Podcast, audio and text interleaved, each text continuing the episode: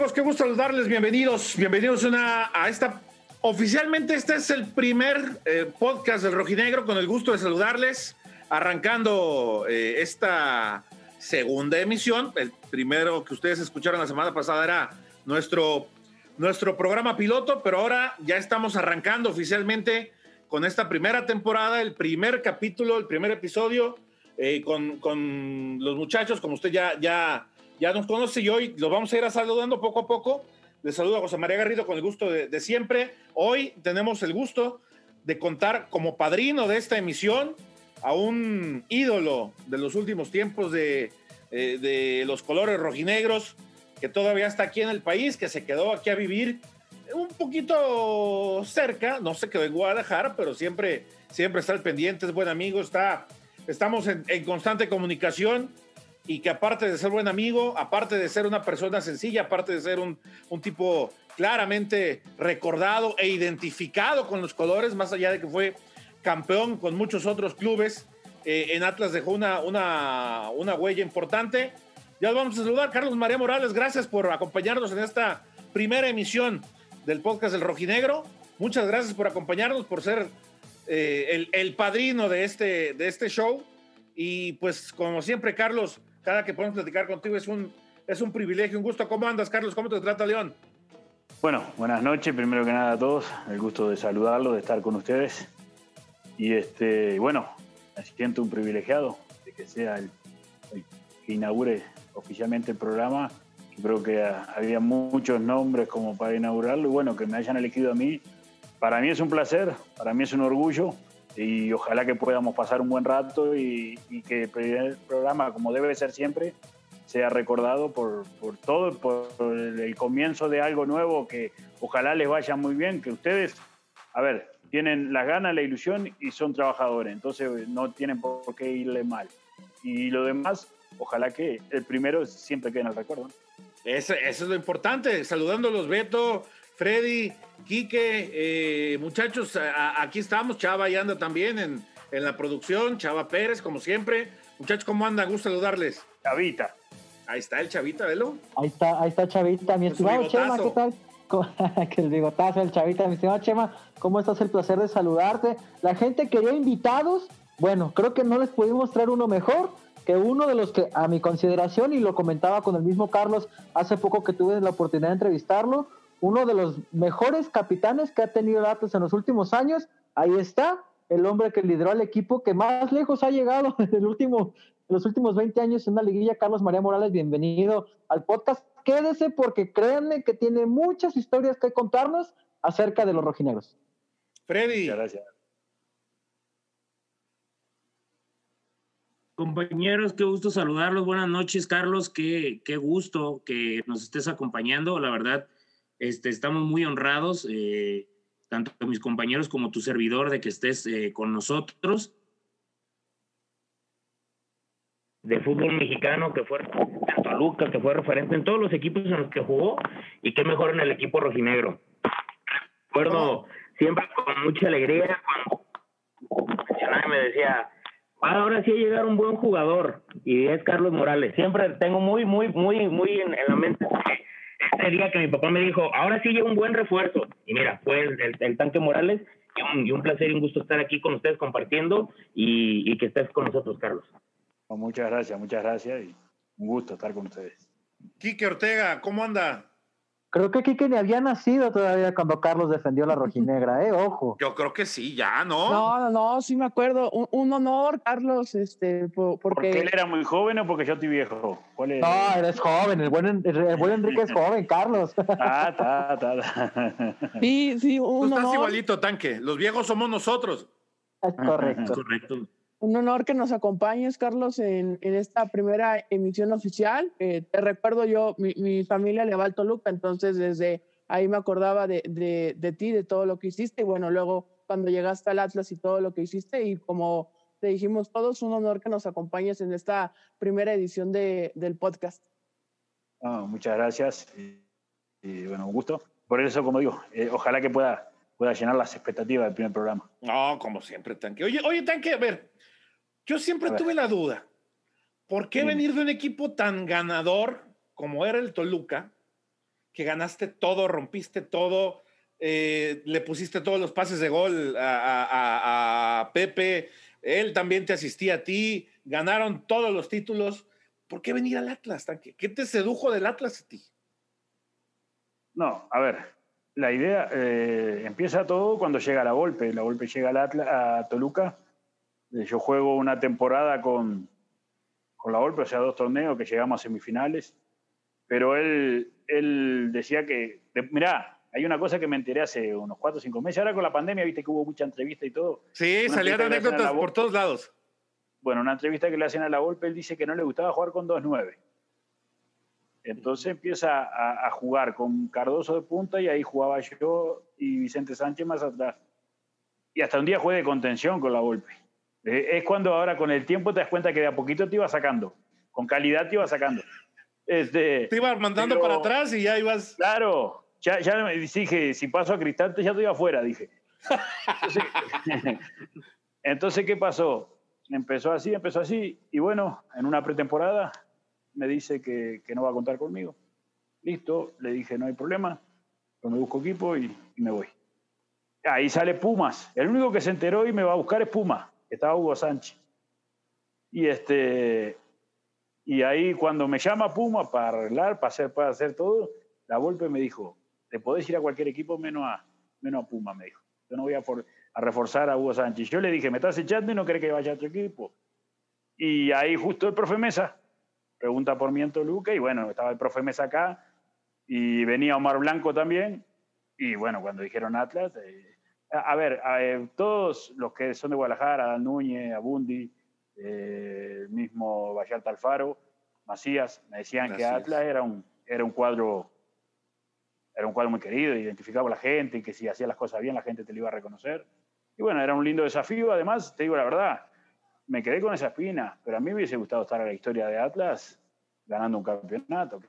Es el sueño de todo, pero digo, a ver, eh, todos los campeonatos que tuve la suerte de ganar los disfruté. Pero yo creo que hubiese tenido un sabor especial haberlo ganado. El que gane el campeonato con Atlas va a tener un sabor especial.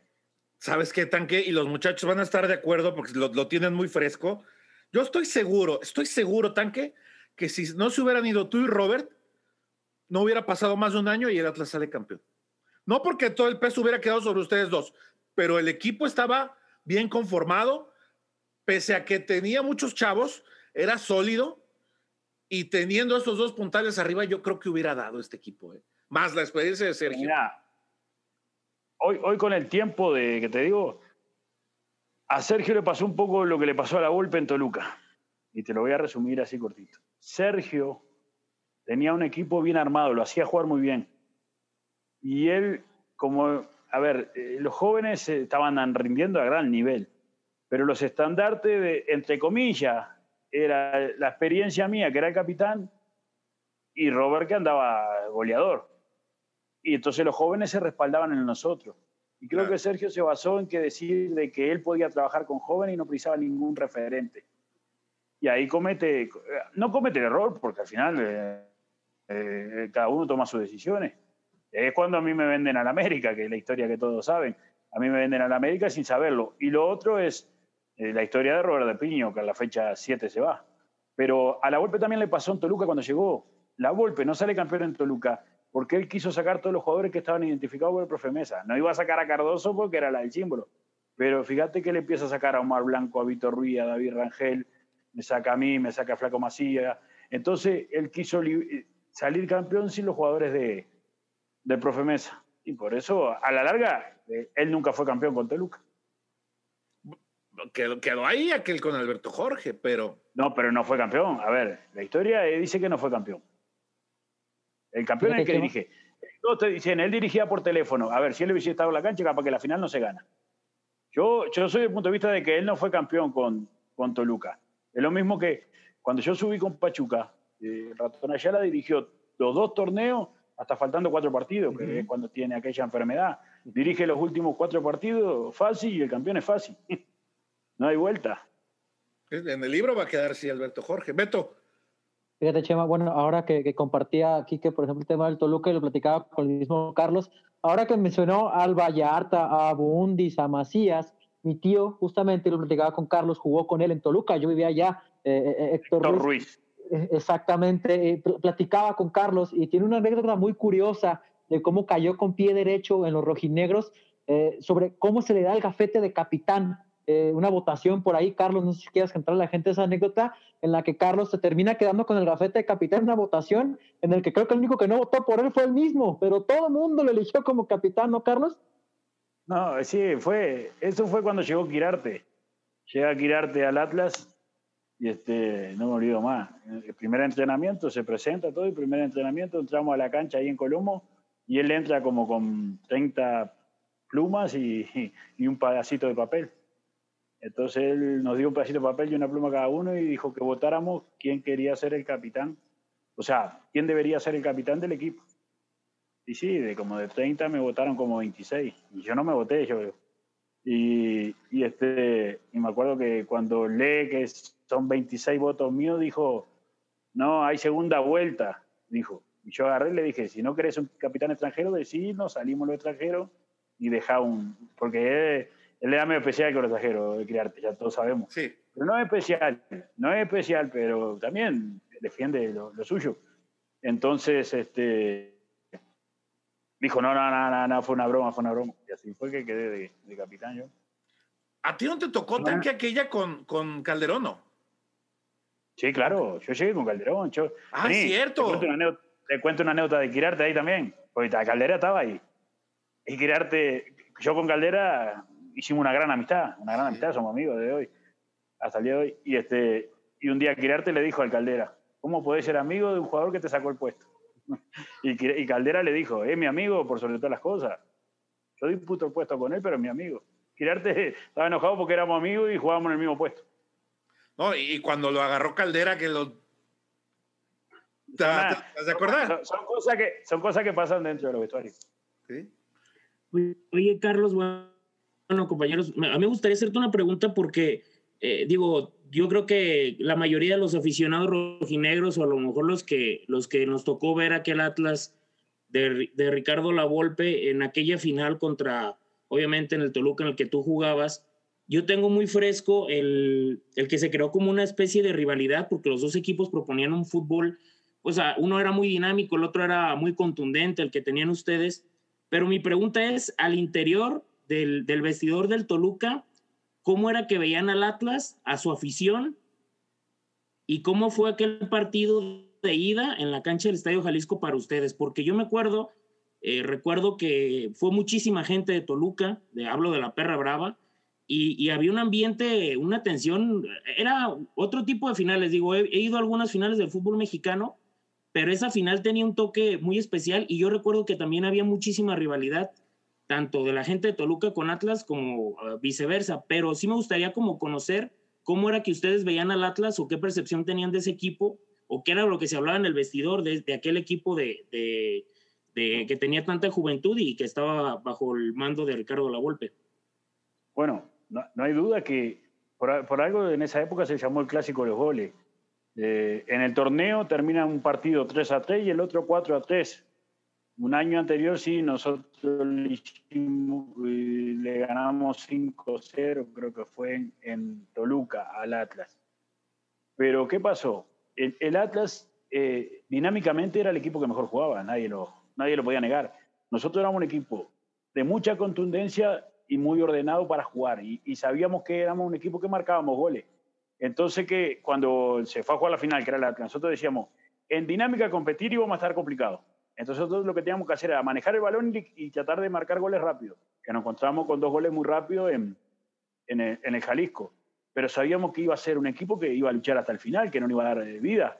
Y así fue la final. Sin lugar a duda de que yo estoy en México, es la mejor final futbolísticamente jugada. Tanto que fue tan parejo el primer partido, el segundo partido y se fueron hasta los, penales. Eh, eh, eso fue Ah, viste que está la anécdota esa que los dos tenían que ser campeones. yo siempre digo, uno tiene que ser campeón, a veces, a veces, no siempre. Siempre para mí el campeón es el mejor, porque no salís campeón en la final. Salís campeón durante todo un torneo y te hace llegar a la final y ganas la final. Pero de esos dos equipos, si uno de los dos equipos no hubiese estado ese campeonato, el otro era campeón de punta a punta. Eso no hay duda. Por supuesto. Oye, Carlos, y, en, el, en el tema del vestidor, ¿cómo ustedes veían al Atlas? O sea, me refiero a que, no sé, me gustaría conocer a la interna qué era lo que se decía de cuestiones de, ojo con, no sé, con Cepeda, con Osorno. Es que tenía que tener cuidado con todo. Rafa Márquez, tan joven, era un líder. Tenía, tenías a este, al Chato, tenías a Osorno, tenías a Cepeda. Lo que pasa es que nosotros lo que decíamos era que nosotros teníamos que en los momentos complicados ponerle la experiencia. Ellos iban a ser un rival que iban a jugar. Eh, a ver, yo creo que Atlas no cargó como carga siempre con todos los años a no ser campeón. Ese equipo se dedicó a jugar. No le importó cuántos años hacía que ser el campeón. Entonces, te jugaban cualquier cancha igual. Capaz, capaz que también, porque ustedes eh, pocos recuerdan, en, el segundo partido, la bombonera, faltando como cinco minutos día para terminar el, partido, hay una jugada que nosotros vamos a un córner, la pelota pega en el travesaño y sale un contragolpe de Atlas de 3 contra 1. Y Taguada le quita la pelota a Cepeda. Increíble, ahí perdíamos el campeonato. Capaz que fue la, la, juventud y la inexperiencia de en ese momento de los jugadores que no te liquidaban partido. Nosotros hubiésemos tenido ese 3 contra 1, creo que por un 90% hacíamos el gol. Claro, pero esa es la diferencia.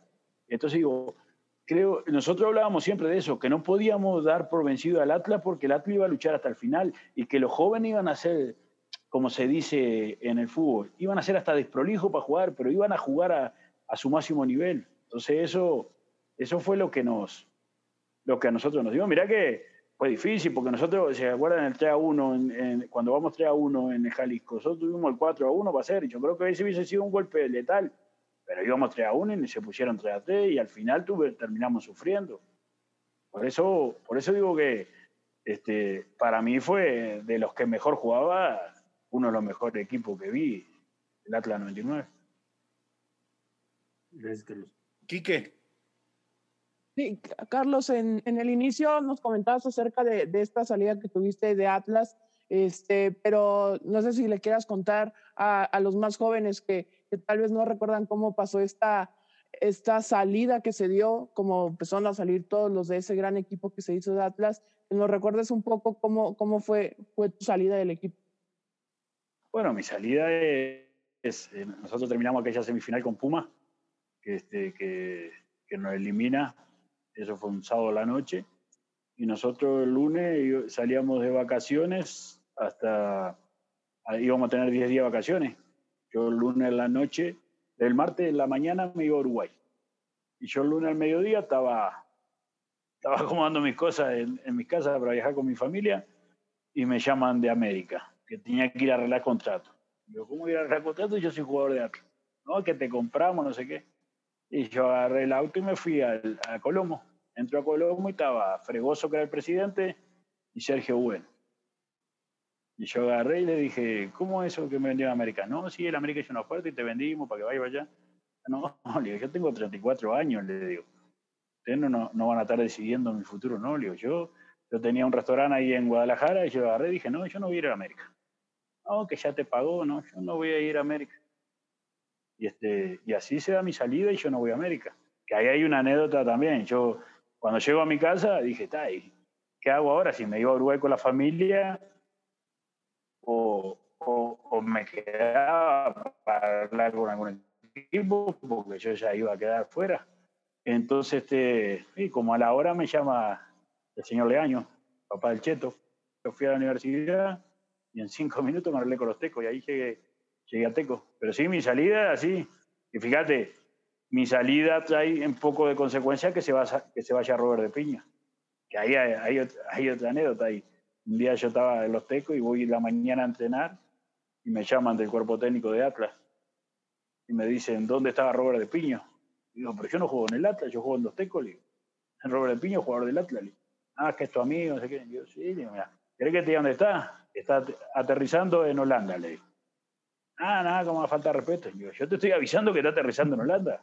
¿Me querés creer? Créeme, si no, no.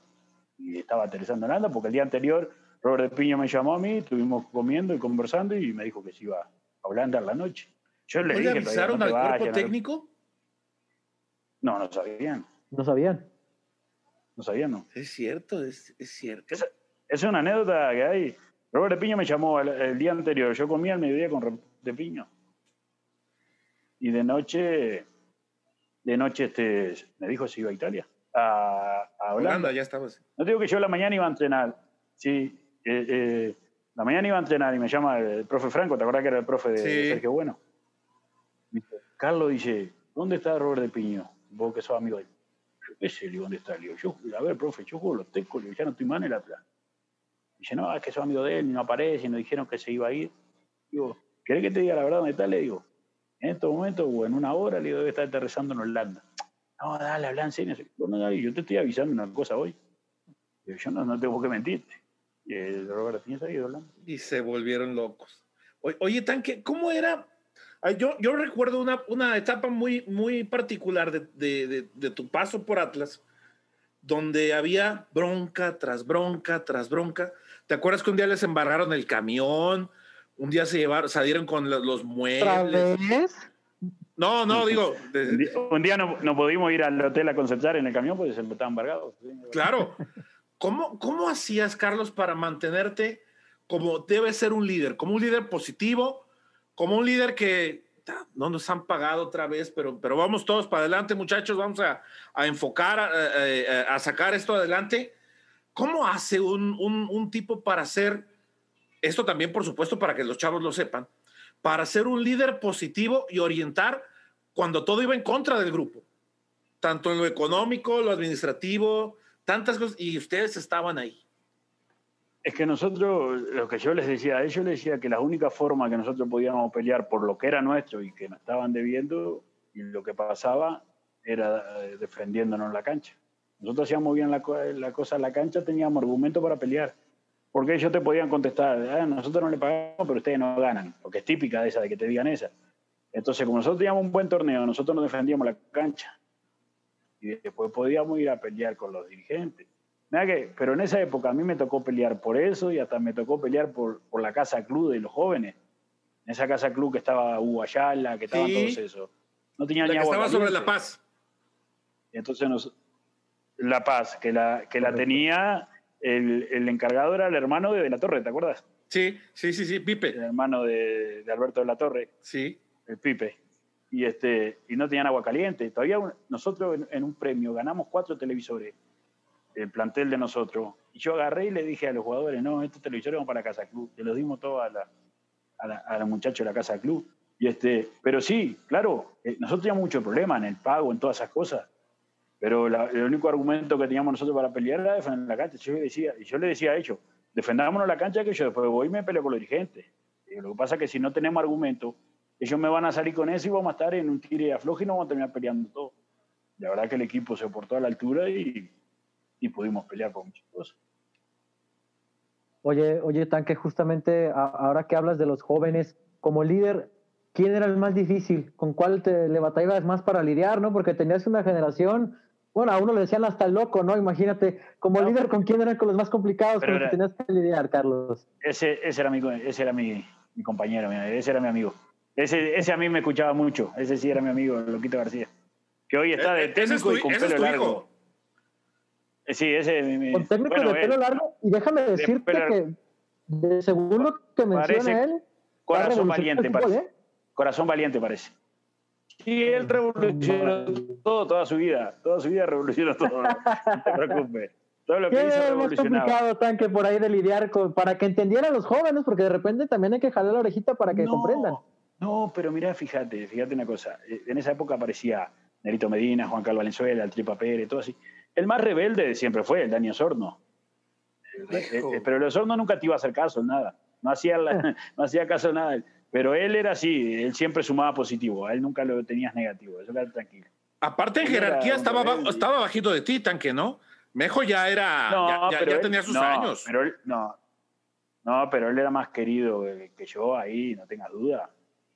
El Enatla era más querido que yo, pero no tengas duda. Lo único que, que, que él sí me escuchaba, ¿entendés? Me hacía caso.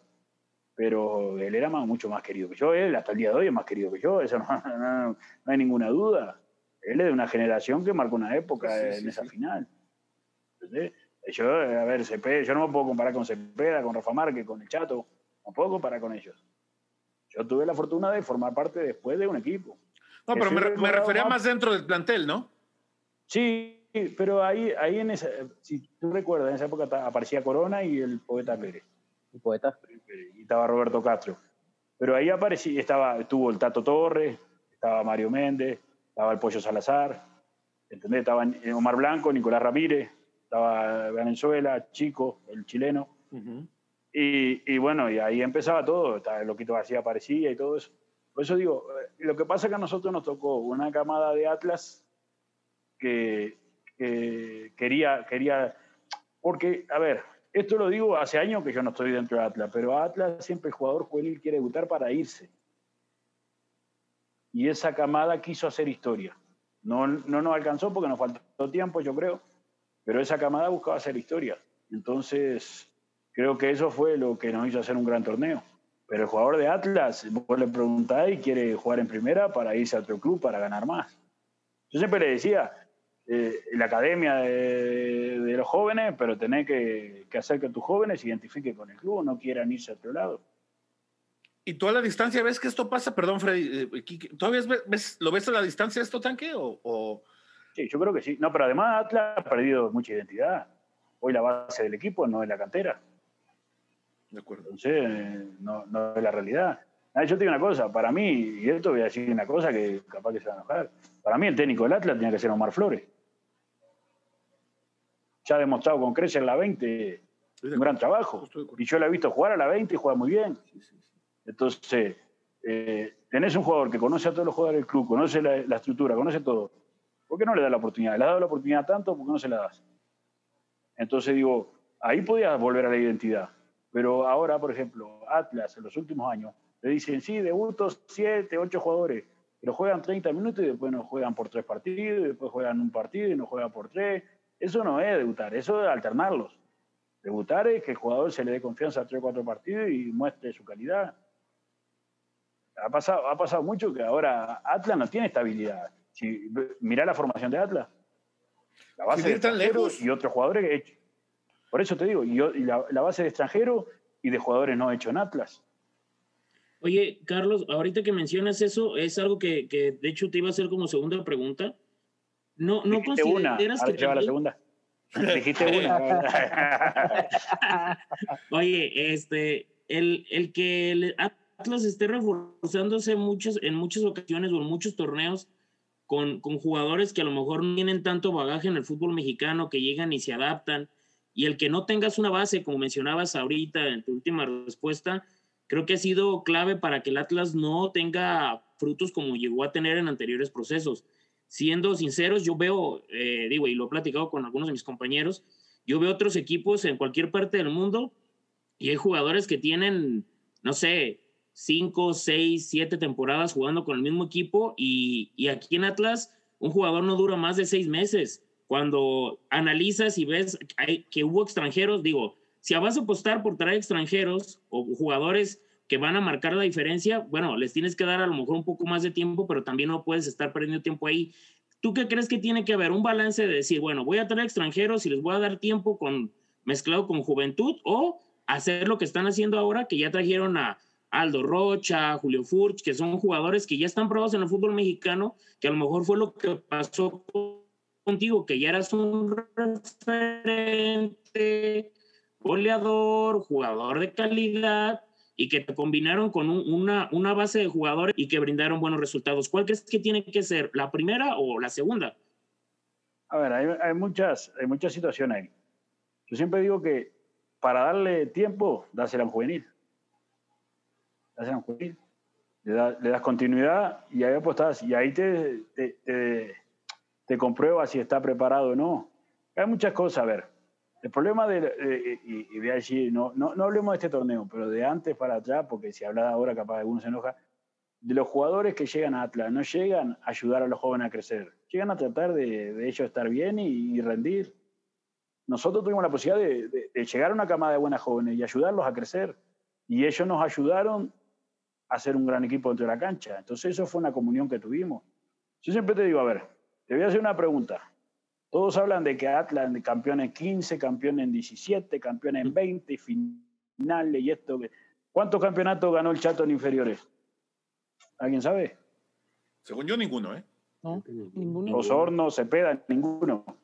esos fueron figuras del Atlas sin saber cuánto campeón. No tienen que ganar cinco campeonatos inferiores, tienen que prepararse para llegar a primera división como jugadores completos, no como campeones. Las medallas no te van a hacer jugar en primera.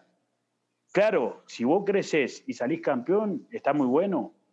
Pero vos lo que tenés que hacer es que el jugador sepa patear con las dos piernas, sepa manejar los perfiles, sepa cabecear, todo lo que te enseñan ahora, el fildeo, todo lo que te dicen. Él tiene, cuando llega a primera división, tiene que saberlo todo, o al menos conocerlo todo, y, y seguirlo aprendiendo como siempre seguís aprendiendo. ¿Entendés? Entonces ahora acá dicen, ah, eh, ah, estos jugadores vienen de ser campeones 17 y 20, y después no terminan jugando primera. Porque claro, porque hubo partido que lo hiciste jugar a ganar, no jugar a, a, a resolver situaciones de juego. Yo, yo, por ejemplo, aquí en León, yo les, les pongo situaciones de juego, les cambio, les cambio el sistema de juego, les, cambio, le hago variante. Y yo me, me tengo que sentir satisfecho. Dos jugadores míos ya son de primera edición y jugaron varios partidos. Y ahora esta pretemporada se van cuatro más. Entonces saltean la 20, no van a la 20, van a 17. Y ese es el trabajo del formador. Yo quiero dirigir primera, pero hoy soy formador, entonces yo me tengo que dedicar a formar jugadores. Yo en la sub-15, León nunca había clasificado. Yo llegué a dos semifinales, pero yo no, no, no me... A ver, siempre fui ganador y claro que a todos nos gusta ser campeón, pero mi misión es primero formarlo y después ser campeón. Si, so, si lo formo, la haría. Entonces, es lo que yo te digo de Atlas. Atlas vos, vos, hablas a los juveniles y te dicen, ah, salió cuatro veces campeón en todas las categorías y todo pero después no termina jugando en primera. Entonces, ¿qué estás haciendo? Y no critico a los formadores y a los que dirigen las fuerzas básicas. Yo dirijo la idea que tiene hoy Atlas de, de formar sus jugadores. Porque ¿de qué te sirve tener tanque a muchachos que sí, los formas muy bien, salen campeones en todas las categorías, si al rato lo vas a terminar presentando en, en expansión o regresan a una segunda, no los vas a aprovechar. Y, pero claro, pero también, a ver, yo se los digo a los juveniles de acá, a los que tengo yo. Le digo, usted no busquen excusa de que hay muchos extranjeros para pelear un puesto. Ustedes tienen que trabajar al máximo para llamar la atención del técnico. Ahora, también tener tanto extranjero te cierra puertas. Te cierra puertas, claro que sí. Pero, pero, pero vos no podés basarte en que porque hay un extranjero no puedo jugar. Yo tengo que demostrarle que estoy capacitado. Al joven, a ver, yo te voy a decir una cosa, a veces, ahí vamos a la pregunta que recién me hacía, que recién me hacía hay que darle tiempo al extranjero. ¿Y por qué hay que darle tiempo al extranjero si el extranjero viene contratado como refuerzo? Él tiene que rendir cuando llega. Claro. Hay que darle tiempo al juvenil porque empieza a hacer sus primeros pasos en primera, porque empieza a conocer una concentración, eh, enfrentar jugadores hechos. Eso hay que darle tiempo para que se adapte. Pero el jugador que va a contratar refuerzo, si viene sobre todo del extranjero, es un jugador hecho y derecho. El primer partido conocerá a los compañeros, el segundo ya tiene que rendir. Oye, Carl, bueno, rápido una pregunta ahorita que mencionabas eso. Digo, yo la ponía como la primera opción porque así lo ven los directivos. Los directivos aguantan cuatro torneos, un delantero que no marca más de dos goles por, semestre y, a, un chavo que a lo mejor lo debutaron faltando 10 minutos y metió un gol, lo desaparecen.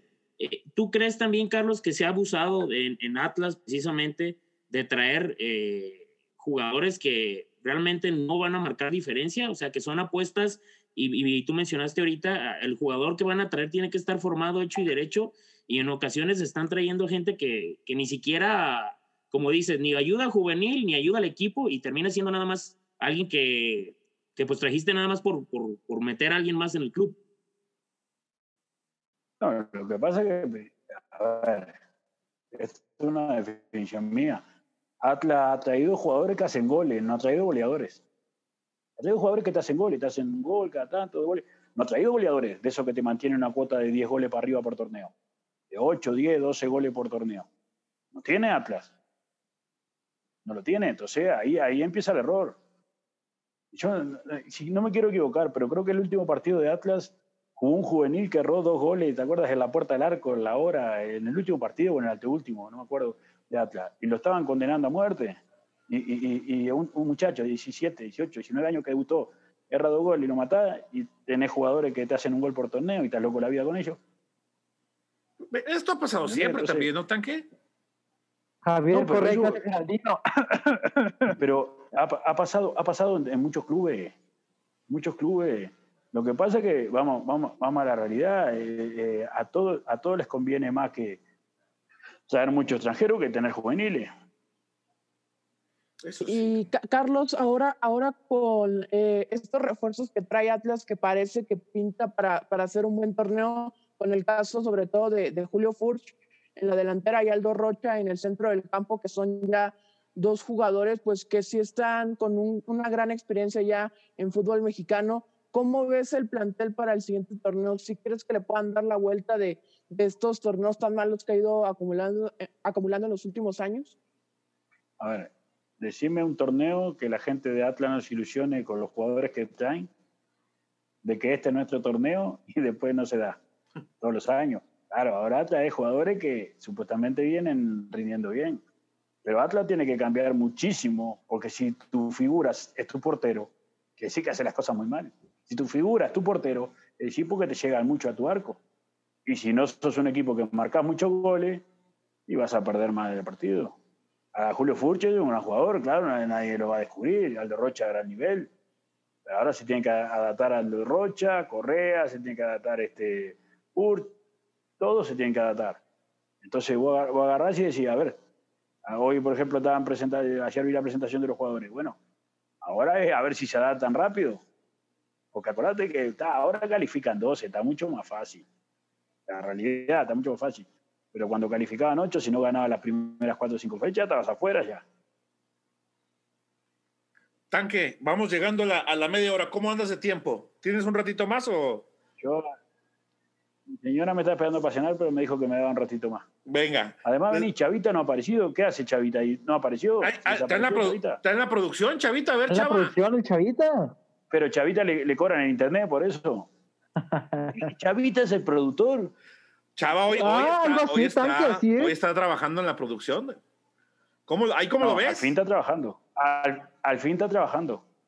Sí, también. También, también. No, es chambeador, es chambeador, Chavita, es, chambeador. ¿Verdad? Es como tumba las que está diciendo por ahí. Chavita, repórtate, te manda a saludar al tanque, el tanque Morales. Te mando saludos, Carlitos, te mando saludos. Chavita, un abrazo. El padre de Chavita es uno de los cinco hinchas de Tecos.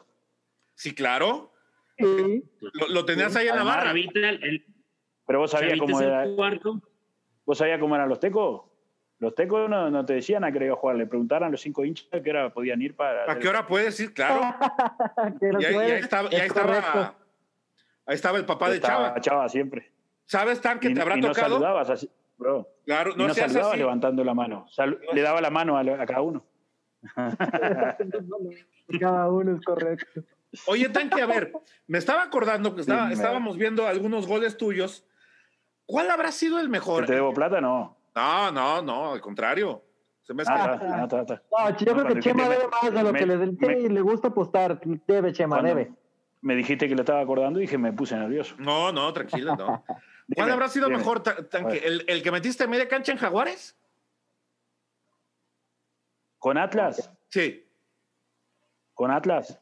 Sí, sí, sí, sí. sí no, mira, a ver. Hay uno en media cancha en Jaguares. Hay uno de volea en Jaguares también, un 2 a 0 que ganamos cada uno de los dos goles allá. Uno que la, eh, la tira Omar Blanco larga, la rechaza en defensa y yo la agarro del borde del área de volea cruzado arriba. Esos son. Déjame, déjame hacer memoria. Después tengo, no, ah, no, tengo uno a Calero, en paz descanse, que se la pico del borde del área. Un día ah, sí. uno Tengo ese, tengo uno a San Luis ahí, vamos poniendo un a cero y es el empate. Un día le ganamos 5 ¿4 a 1 puede ser? Recorto del área y la meto también 5-1. 5-1. 5-1 le ganamos. Ah. Y, y, ¿cuál más me puedo acordar? A ver, ¿cuál más? Porque también otra de las virtudes, Beto, aquí que eh, Freddy y Chava se van a acordar. Yo no me acuerdo de, de, un, de un tanque, de un Carlos María Morales tan cabeceador como lo fuiste incluso en Atlas. No, pero estoy casi seguro que metiste más goles de cabeza en Atlas que en, otro, que en todos los No, no, en Toluca. En Toluca metí. Lo que pasa es que en Toluca jugué dos años más, pero en Toluca metí también de cabeza. Sí, metí, metí gol de cabeza. Era chiquito, pero cabeceaba bien. Claro, y que eso es algo que hoy, Beto, eh, muchachos, no encuentras tan fácilmente en el mercado. Eh, pero, pero es lo que es lo que vamos, porque los jugadores no, van, no, no, no se preparan para, para todo. Mira, yo solo, el viste, con esto de la pandemia, hasta recuperé muchos goles que yo no tenía, viste. Y, y en mi carrera, solo dos veces me saqué la camiseta para gritar el gol. Y una fue con Atlas, un 3 a 2 en la hora a Cruz Azul. En el Jalisco. de cabeza. Jalisco. En el Jalisco. Sí, sí, lo tengo muy claro. Me tocó Y la otra fue un gol a Veracruz en la hora con Toluca, un 1 a 1. Pero las únicas dos veces en mi vida que me sa- Yo no era de eufórico de festejar los goles. Y esas dos veces me saqué la camiseta y, corría. ¿eh? Pero, De hecho, no, no, hay sí, uno- Hay uno contra el Irapuato que hasta le dijiste que creo que quedaron 6 a 1. Metiste gol de 6 cabeza y le, y le hiciste, 1. al- le hiciste a los de la barra. Ya, No. muchachos. No, no, no fue a lo de la barra, fue a uno, y yo me acuerdo, porque después me lo encontré, que estaba insultando a Perrones. Ah, Estaba insultando a Perrones. Perrone, otro jugador también de, de Atlas. Y que yo-. Y yo te, ya le había dicho que se callara y seguía gritando y cuando hice el gol pasé y le hice la seña. Pero ¿y por qué lo traía Perrone? Fue un No jugador sé. No, pero Perrones empezó a, ese, acuérdate, no jugaba. Ese partido, lo- ese partido debuta Sergio Bueno, Sí, y se destapa creo que con tres goles, ¿puede ser? con dos goles, Dos hago goles. tres, eh, do- do- do- dos goles yo, dos goles él. Y este, y ahí él, él este debut, él cosa, y se ve que lo chiflaban porque no jugaba. Y él hizo dos goles. Mira, mira tú. Tanque, el clásico que más hayas disfrutado. Fueron varios, pero el que más disfrutaste. No, a ver, no, no el que, mira, a ver, te lo voy a explicar así. Para que vea, yo recuerdo muchas cosas a usted cuando le empieza a contar, se me acordar. Cuando nosotros llegamos a la liguilla contra Chivas, los jugadores de Chivas, eh, se imaginarán, empezaron a hablar, ah, el Atlas lo vamos a echar para afuera, le vamos a ganar, nosotros somos campeones. No, no, pero decían así, nada, ese no ha ganado títulos, sí. Entonces, eh, hasta Vergara había hablado y todo. Y yo les contesté a los jugadores, yo le dije a los jugadores de, de Atlas, no hablemos nada de que vamos a eliminar a Chivas, nosotros callados. Que ellos digan lo que quieran. Todavía yo, te voy a contar una anécdota dentro de la cancha, un jugador de Chivas me vino a, a cancherear, le digo, pero mira que yo no, yo no soy el que no soy campeón, yo tengo más títulos que vos, le dije. Así que, si querés decirle, decirle a lo del Atlas que le está diciendo, pero no te metas conmigo, le dije, yo así, viste. Y, este, y yo le decía a, a los, a- nosotros tenemos que ganar, porque si nosotros hablamos que lo vamos a eliminar y quedamos afuera, se van a reír de nosotros.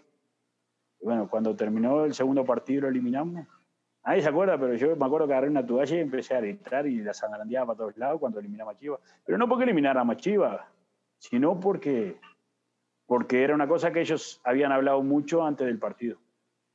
A mí me pasó eso, entonces me acuerdo que te voy a contar una anécdota de esa. ¿no? Alguna vez la debe haber contado. En ese día llegamos al vestuario, me acuerdo, llegamos al vestuario después de eliminar a Chivas. Y había un par de dirigentes que gritaban, ah, ya está, ya logramos, ya logramos, está todo, todo así. Yo agarré y le dije, no, no, si usted piensa en eso, sálgase del vestuario. Nosotros queremos ser campeones, ¿no? Eliminar a Chivas, ¿de qué me sirve si después me echa el otro equipo para afuera? No me sirve nada eliminar a Chivas. Y después no echó Puma. Fue así. Oye, hasta Pero el Flaco Zavala fue goleador en esa eliminatoria. eliminatoria. Hizo el golel el 1 a 0. Claro, claro, claro, claro. Hizo el golel 1 a 0. Claro. ¿Qué, qué pasó ese día en el vestidor después de que los echa Pumas? Porque el, el aficionado rojinegro se sentía al otro lado, Pumas de local, No, semifinal. pero, sí, ¿Qué pero pasó fíjate. con ustedes? ¿Qué pasó ahí? No, pero fi- mira, fíjate, a ver si vos recordás. Ellos no hacen el 4 a 3, que lo hace el Tornado Alonso, Diego Alonso, cabecea con la nuca y la pelota cae por atrás del arquero nosotros allá en Cebú. Perdemos 4 a 3. Y cuando nosotros venimos acá al Jalisco, me acuerdo que erramos como cuatro goles, la puerta del arco, increíble, no entraba la pelota. Y después en un contragolpe eh, nos hace un gol el boliviano. No. Parejita López, ¿no? O no, no, Fue el boliviano no, Botero. Botero. Botero, nos hace el gol y ahí sentimos el impacto. Pero nosotros no teníamos duda que nos precisábamos un gol nosotros y teníamos la confianza. Pero fue un día que no te salía nada, no, no entraba la pelota, no entraba, no entraba y no quiso entrar. Aparte de Nosotros, cancha además, mojada, me Si acuerdo. recuerdan, si nosotros le ganábamos a Puma, la final era. No, pero si nosotros le ganamos a Puma, la final era acá, en, Jalisco, era en el sí. Jalisco. Oye, Porque nosotros habíamos terminado arriba a de, Monterrey. de hecho, Carlos, yo siempre, te- yo siempre he dicho algo que nunca he visto al Atlas ganar un partido de liguilla en domingo.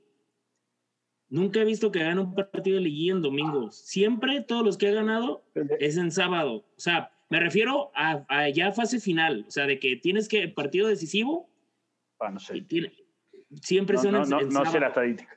No la sé. No, Pero pero, es un buen yo me dato. acuerdo mucho ese día y yo lo tenía aquí, decía es domingo y es domingo. Y es- yo tenía 15 años y mira, recuerdo tal era la confianza que mi papá era socio del club del, del country, del Atlas, y cuando ustedes iban a correr los lunes a hacer trabajo ahí al, al country, mi papá se encontró una pulsera de, del Yaván, de, no del Yaván, sí, sí, sí, del Yaván, de Loquito. de lo que- Y nos lo encontramos en la semana en, en un centro comercial para darle la pulsera. Y él nos regaló los boletos para ir al partido y nos dijo, acabando el partido te voy a dar mi camisa para, que falla- para, para festejar el pase a la final. Y yo todavía le decía a mi papá después de eliminado, oye, ¿y, y si vendrá el loquito o no? O sea, yo se quedó sin camisa No, y yo se quedó así, sin sea. pase. mi Freddy. no, pero, pe- pero viste lo que es, el loquito dijo antes del partido, por eso perdimos, ahora ya tenemos la excusa. Por eso Ah, por ya ahí. Ahí ahí estuvo la cábala, está. Oye, la Carlos, yo te quería preguntar algo respec- respecto ahorita que mencionabas eso. Yo tengo muy presente Sí. que en el club de golf, antes de que vendieran jugadores, los directivos ya sabían, o, la- o el personal de ahí. Y yo recuerdo ahorita que mencionabas, nada más no quise interrumpir, cuando estaban mencionando los errores de Piño, que los empleados del club de golf estaban muy contentos porque iban a renovar carritos de golf con la venta de, de Piño. Mientras Ah, que los que sí le íbamos al Atlas, estábamos muy tristes por ese tema. Y recuerdo también que cuando vendieron a, a Loquito García, decían que lo habían vendido a Chivas USA para que no fuera el trato directo a Chivas. ¿Qué tan cierto es eso? ¿Tú sabes algo o no? ¿O nunca? No, lo, eh, lo de Robert de Piño, no, no, no, no, a ver, yo creo que Atlas no recibió nada, porque era una cláusula que él tenía de salida, no me acuerdo de eso bien. Lo de Loquito García sí, era el pacto de caballero. Mm. Y por eso fue a Chivas USA. Chivas USA. No, pero no fue así. Lo de Loquito García no fue así. Lo de Loquito García, él, se, él quedaba li- libre de Atlas.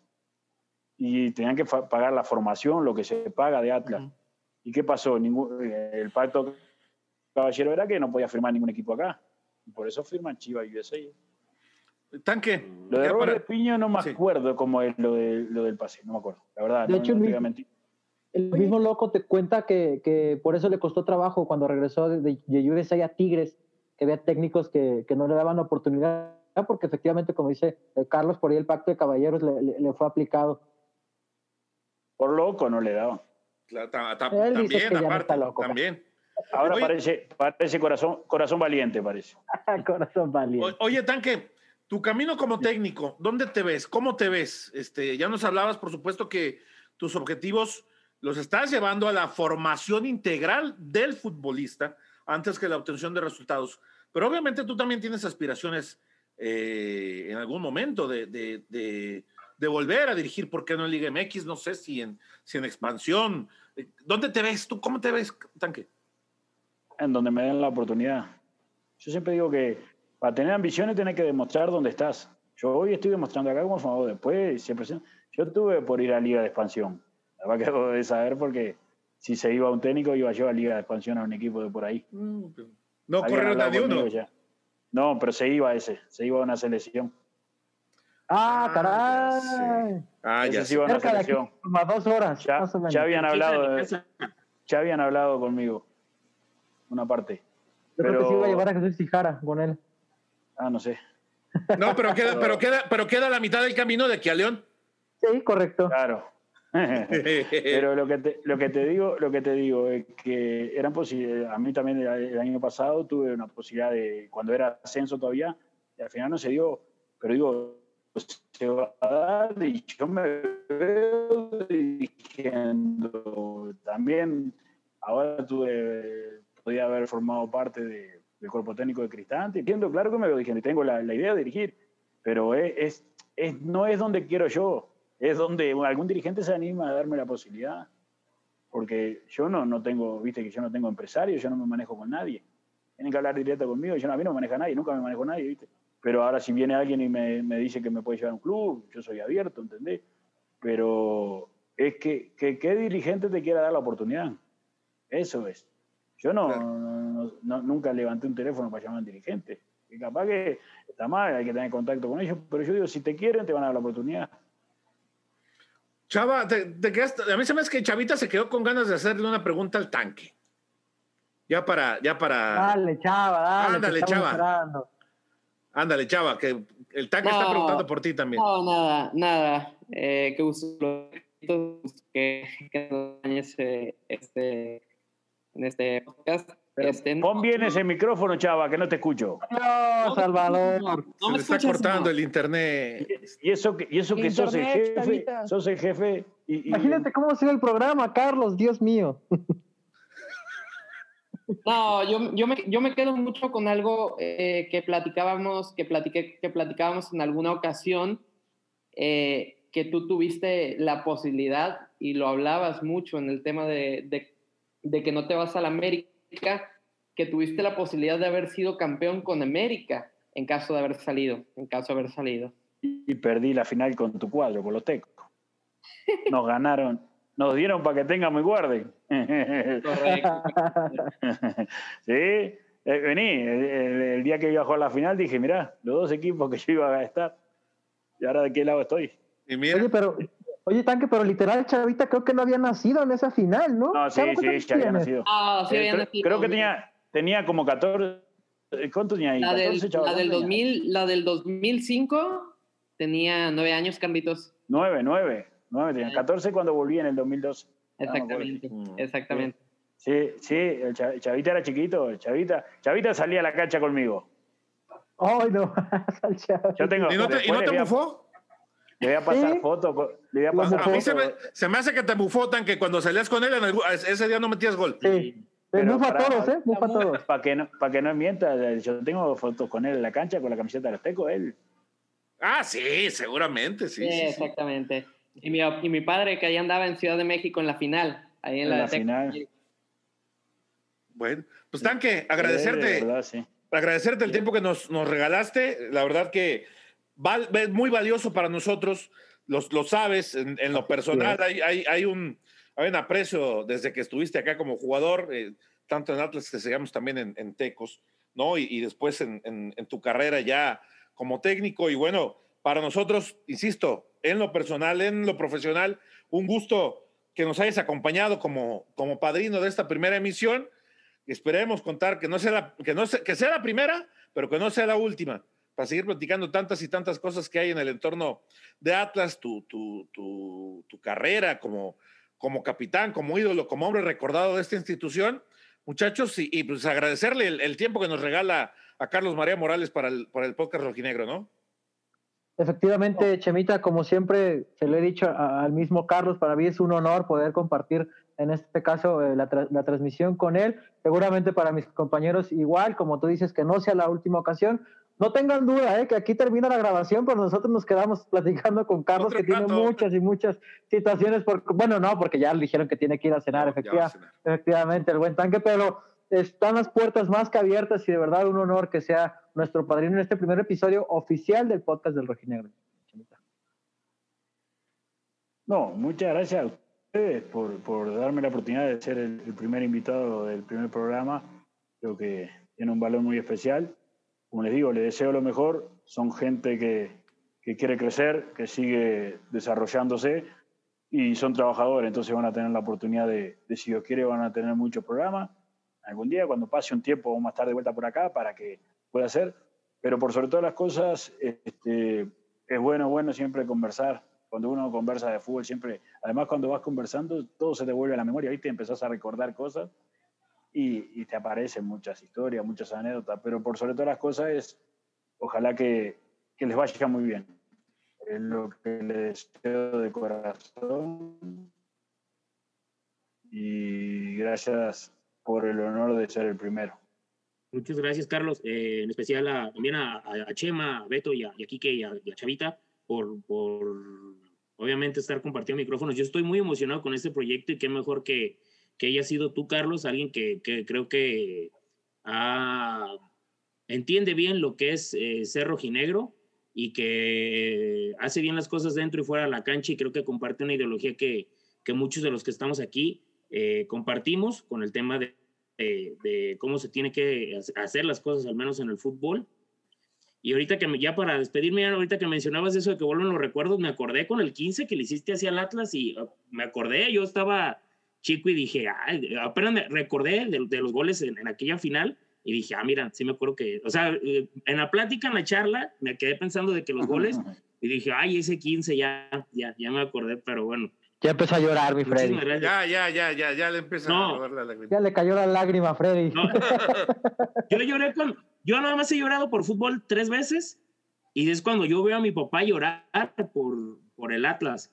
O sea, yo le voy al Atlas y, quiero muchísimo al equipo, pero yo siempre les he dicho a, eh, a, mis amigos, digo, y te lo comparto a ti, Carlos, si yo no veo campeón al equipo, yo moriría feliz. Me gustaría o me dolería muchísimo el, el no, que mi papá no lo vea y me, me, encantaría que él sí lo viera campeón. Esa es mi mayor preocupación. Si yo no lo veo, no, no me preocuparía tanto. Quiero el equipo igual y lo voy a querer toda la vida, pero si mi, si mi papá no ve campeón ese equipo, ahí sí. Yo recuerdo la vez de contra Pumas y la vez de contra Toluca, que yo le he visto llorar por, por el Atlas y eso sí, sí te parte, pues como aficionado, ver a tu padre llorando y bueno, esto, eso sí recuerdo, pero esa final creo que, creo que siempre va a quedar ahí grabada por, por, por tan buen fútbol y por, tan buenos momentos y tan buenos goles también. Pero a ver, decime, ¿a qué hincha de Atlas no han hecho llorar el equipo? Decime uno que han hecho llorar a todos. El único que no ha llorado aquí por el Atlas es el Chavita, que le va a los tecos, pero todos aquí creo que ya hemos llorado por el Atlas. todos ya hemos llorado. por eso te digo, así que. No, yo digo, yo digo, a ver, no es de merecimiento esto, pero estaría bueno, estaría bueno que fuera por, por mucha gente. Por mucha gente. A ver, yo hoy pertenezco a esta institución y estoy disfrutando que esta institución salió campeona y soy parte de, la institución. Pero claro que sería lindo que, que lo fuera por, por todo lo que significa. Por eso digo, a mí lo que me gustaría es estar adentro de la institución cuando sea campeón Atlas, porque sabe cómo lo disfrutaría. Imagínate lo, lo, que significaría esa estrellita. Seguro, por eso te digo, por eso te digo. Entonces, ojalá, ojalá que algún día se le dé. Y la verdad que a mí me daría mucho gusto, pero muchísimo gusto de que lo lograra. Muchísimas, muchísimas gracias, Carlos, por, este, por haber estado aquí con nosotros en la primera edición. Eh, sobre a mí, pues, uno de los primeros ídolos que tuve cuando le empecé a ir al Atlas, pues sí, sí fuiste tú. Entonces, pues sí fue un gran gusto coincidir contigo en esta, en esta edición del podcast. Muchísimas gracias. Si yo era tu ídolo, no te gustaba mucho el fútbol, ¿no? ¿cómo, cómo, crees? Sí, sí la verdad sí, marcaste, aunque Muchas fue, gracias. fue breve la estancia en Atlas, pero sí, sí marcaste a, a, varios, a varias generaciones con lo que lograste eh, en esos torneos que estuviste con el Atlas. Muchas gracias. Tanque, un abrazo. Eh, un, abrazo y estamos en, contacto. Muchas gracias, amigos. Un abrazo y cuídense mucho. Muchas gracias, amigos. Eh. un, gusto contar con su compañía y nos escuchamos la próxima aquí en el podcast de Rojinegro. Gracias. Pásenla bien.